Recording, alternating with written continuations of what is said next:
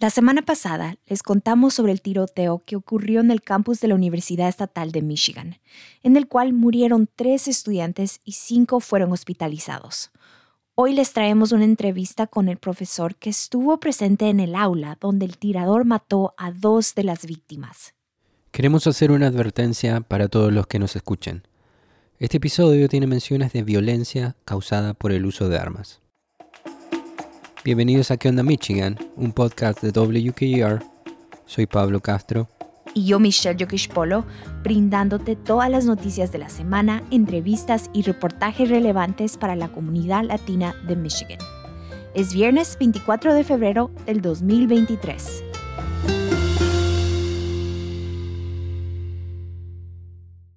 Las bibliotecas del Capital Area District Libraries están celebrando sus 25 años este año organizarán interesantes programas y divertidos proyectos para conmemorar este importante día.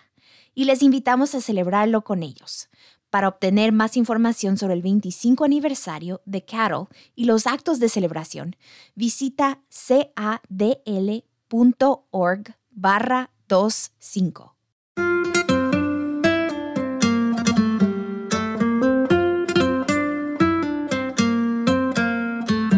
El lunes 13 de febrero, a las 8 de la noche, Marcos Díaz Muñoz se encontraba dando su última clase del día en la Universidad Estatal de Michigan, mientras afuera del aula, en Berkeley Hall, lo esperaba su esposa para llevarlo a casa al término de la clase. Marco es originalmente de Cuba, pero desde hace más de una década vive en Michigan.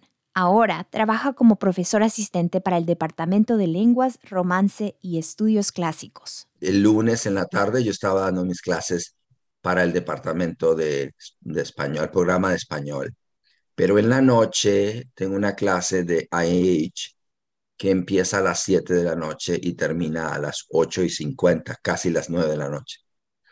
Entonces yo estaba eh, más, más allá de la mitad de mi lección en dando esta clase, dictando esta clase de IH en el edificio Berkey Hall en el norte del campus, cerca de, a la par de Grand River, eh, la calle Grand River, y en el salón de aulas uh, número 114.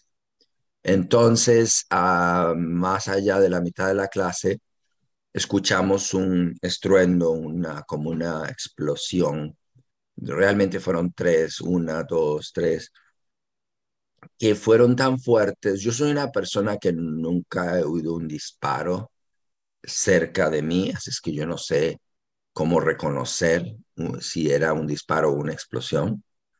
Y lo que a mí me, lo que yo pensé es algo explotó en el edificio, algún un transformador, una cuestión, alguna cuestión eléctrica, o alguien está haciendo una broma con uh, fuegos eh, artificiales, fireworks, ¿verdad?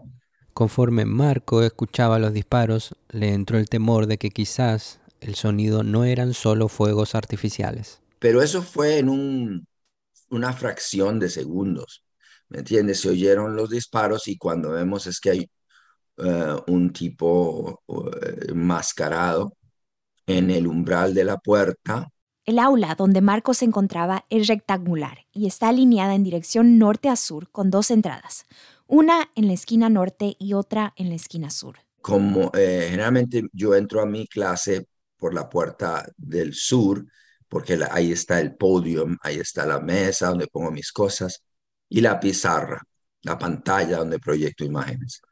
Y en la puerta de atrás, en la esquina norte, Mm, eh, a, veces los estudiantes que quieren salir sin que nadie los note, pues se, salen por la puerta al, final del salón. Eh, si tienen que ir al baño o algo.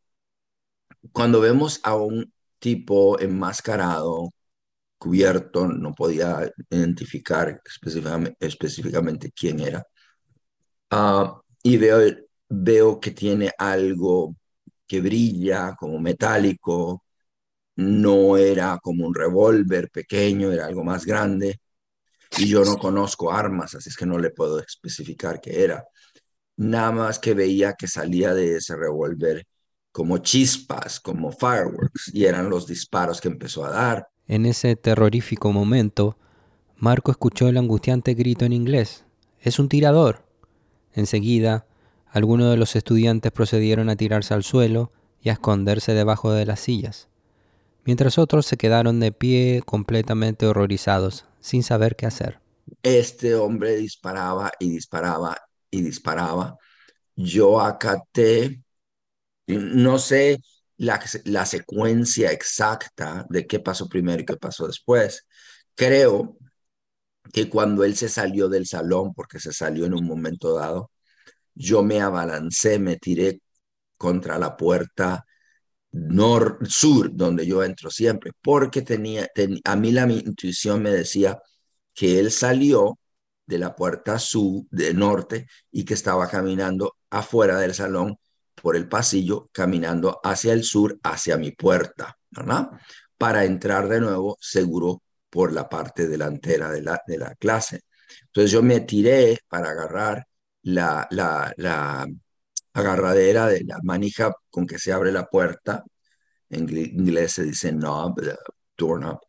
Y yo lo agarré y con toda mi fuerza y uh, puse mi, mi, pie, mis pies, uno de mis pies, porque eh, uno de mis uh, piernas, porque no, no podía, la otra no la podía usar porque no, no, no alcanzaba. La puse contra la pared, contra el umbral de la puerta, del door frame. Y entonces yo me agaché, alando la, la, la, la, manija de la puerta y poniendo presión contra la pared para poder evitar que entrara por esa puerta. Durante el tiempo en que el tirador rondaba por el edificio, Marco estaba sosteniendo la puerta mientras muchos de los estudiantes estaban inmovilizados, y fue entonces que les dijo a sus alumnos que traten de romper las ventanas para escapar. Unos empezaron a patear las ventanas, pero están hechas de un material muy duro, un tipo de vidrio que no se rompe tan fácilmente.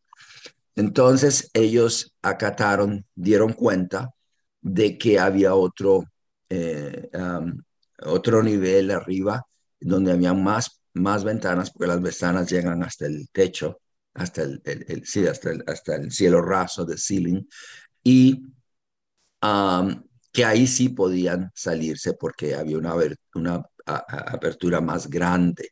Entonces empezaron a salirse por ahí, tenían que subir eh, alto, como nueve pies, y tirarse por ahí al otro lado y escaparse del aula. Y salieron como 10 o 15 no sé cuántos más. Quedaron dentro del aula los heridos y unos cuantos estudiantes. Minutos más tarde fue cuando Marco alcanzó a ver a la policía por la puerta y les dejó entrar. Entraron y me preguntaron si yo era el profesor y yo les dije que sí, que yo era. Y entonces entraron cuatro o cinco policías, unos por delante, otros por la puerta de atrás, y empezaron a, a, analizar, a, observar, a ver qué es lo que había pasado. Entonces, en ese momento ya yo, habiendo dejado de, hacer lo que estaba haciendo, eh, que era cerrar esa puerta, ya pude yo eh, pararme y caminar y observar lo que había pasado. Y fue espantoso, aparte del trauma de los disparos, ver las, los heridos, el daño que le había hecho a mis estudiantes. Eh, lo que para mí en mi mente parecía que había un montón de heridos, eran tal vez cinco, seis, eh, ocho. En el aula de Marcos se encontraban Ariel Anderson y Alexandria Werner. Ellas fueron dos de las tres estudiantes que murieron en el tiroteo. Marco nos cuenta que logró ver a las dos chicas antes de que fallecieran. Esas dos chicas estaban en una situación terrible porque estaban en, un, en charcos de sangre. Yo nunca había visto tanta sangre. Eh, sangre por, por, el piso, en el salón, eh, estas chicas en, en, medio de un charco de sangre.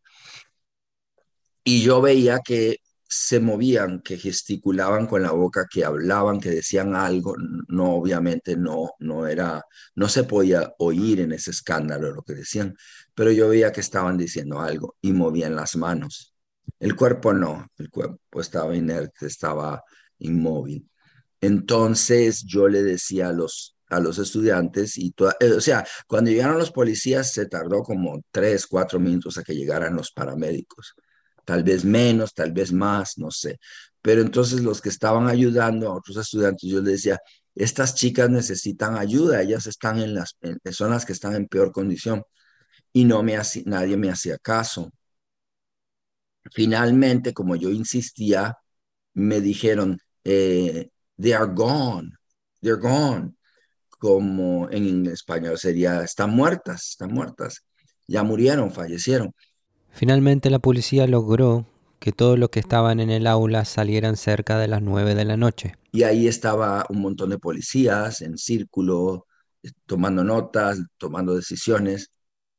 Y yo insistía que había unas chicas que necesitaban ayuda y me respondían, they're getting all the help. Um, uh, they'll, they'll, take care of them. Uh, las van a las van a, atender, este, eh, they're doing their best, eh, cosas de ese tipo. Entonces yo me senté a llorar porque mm, las imágenes que tenía eran terribles. Al salir es cuando se encontró con su esposa, quien le había estado esperando afuera del salón todo este tiempo. Marco nos cuenta que ella estaba sentada a la vuelta de la esquina del salón y que cuando escuchó los disparos, inmediatamente se escondió debajo de una banca. Y eso la salvó a ella. Entonces nos encontramos afuera del edificio, porque ella salió primero, luego yo después. Y nos llevaron al, museo, a Eli Broad Museum, y ahí nos tuvieron hasta como las 2, 3 de la mañana cerca, entrevistándonos la, el FBI, y también porque todavía no había terminado la búsqueda de este individuo, que él finalmente lo encontraron, él se tomó su, se mató, tomó su vida, y, entonces terminó el, lockdown, ah, ya no había que estar escondido, eh, eh, y entonces nos dejaron ir. Marco nos dice que por más que no quiera seguir pensando en lo sucedido, siente la necesidad de hablar para que los legisladores de Michigan tomen conciencia de lo que ha pasado y pasen leyes que restrinjan el acceso a armas. Yo la violencia la veo en la televisión, en las noticias, y no me gusta, nunca me han gustado películas de violencia. No me gusta ver una película con escenas gráficas, con sangre, con cosas horribles, precisamente porque yo creo que en la medida en que aceptamos eso, nos volvemos insensibles, empezamos a aceptar la violencia como que fuera parte normal de la vida y yo no quiero vivir en un mundo en que yo esté comiendo popcorn y viendo cosas horribles y aceptándolas como si fuera, eh, como si estuviera bien. Queremos dar las gracias a Marco Díaz Muñoz por habernos compartido probablemente uno de los momentos más angustiantes de su vida. Y de paso querer concientizar del irreparable daño que pueden causar el mal uso de las armas. Ahora, nuestro segmento mensual sobre los recursos de las bibliotecas de la Capital Area District Libraries.